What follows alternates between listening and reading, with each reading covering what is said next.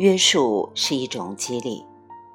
上海市的私车牌照每月限额拍卖制度，是否也是一种类似于贝壳币和比特币的牌照发行方式呢？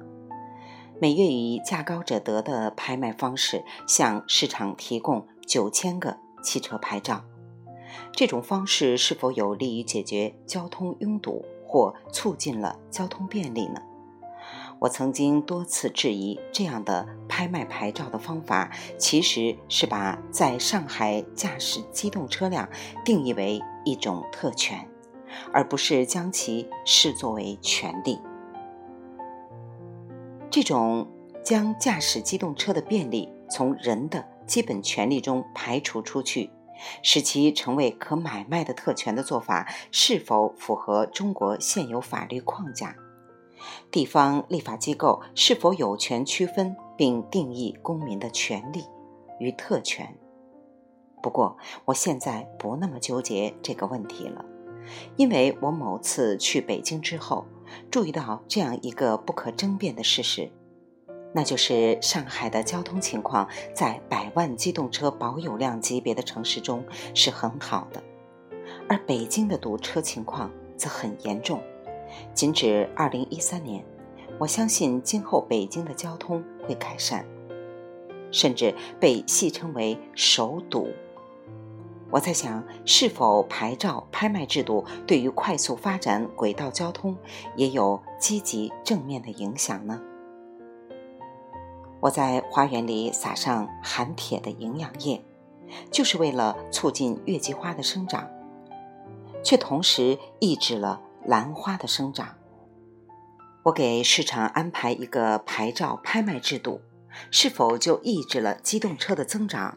而促进了地铁的发展呢？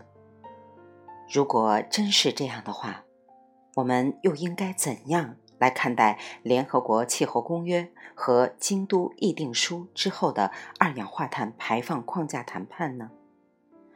签订一份对各方面都有普遍减排约束力的碳条约，会促进人类进步吗？还是只是发达国家抑制发展中国家赶超工业化水平的一种策略。在本文撰写之际，各国并未签订全面的减排的碳条约。经过了南非和丹麦两次气候大会谈判之后，人们发现各国之间的分歧更严重了。我们似乎离碳条约越来越远了。限制二氧化碳的排放数量，对于那些清洁生产技术会是一种促进，而无限制的二氧化碳排放则对现有的管理模式和生产技术是一种保护。我们是否能够从限制二氧化碳排放入手，不仅解决气候问题，还促进了技术进步和产业升级呢？就如同比特币的价格疯狂上涨时，许多人投资去购买挖矿计算机。这种投资对于更快的浮点运算能力和更优化的算法来说，都是一种积极的促进。比特币到底是什么？是计算能力的金融化。要获得比特币，只有两个办法：要么掏钱去买。要么你就得拥有更快的浮点运算能力。我们是否能够对冲比特币？如果我们构建一个包括英特尔公司、IBM 公司、美光公司和应用材料公司股票的投资组合，是否就能够得到一个运算能力提升的受益凭证？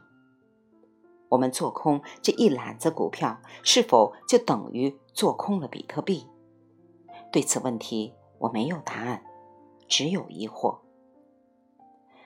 为获得比特币而需要动用的算法越来越复杂，你得拥有代表更高运算能力的劳动生产率，才能挖到一枚新的比特币。从这个意义上讲，比特币体现了一种对劳动生产率的激励机制。但是如果比特币是由美联储或者人民银行控制发行的，那么他们就会从经济增长率、就业率和通货膨胀率等角度去考虑问题。必要时他们会打破常规，超量发行比特币。比特币现有的发行数量是固定的，有一套算法确定下来其最终能够发行的最大数量。比特币针对的是劳动生产率，是一个完全不同于传统央行的货币发行机制。难怪那些经济学家们看不顺眼。约束产生激励，这是一种进化的内在动力吗？这种约束是一种做空还是做多的动作呢？是否能够对这种新的多空概念进行哲学化的解释呢？约束是一种纪律，也是一种激励。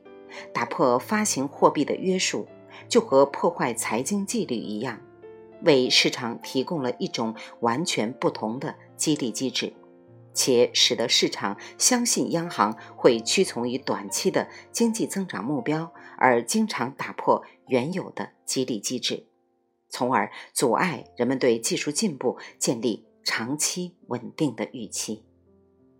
未完待续，来自清音儿语子清分享，欢迎订阅收听。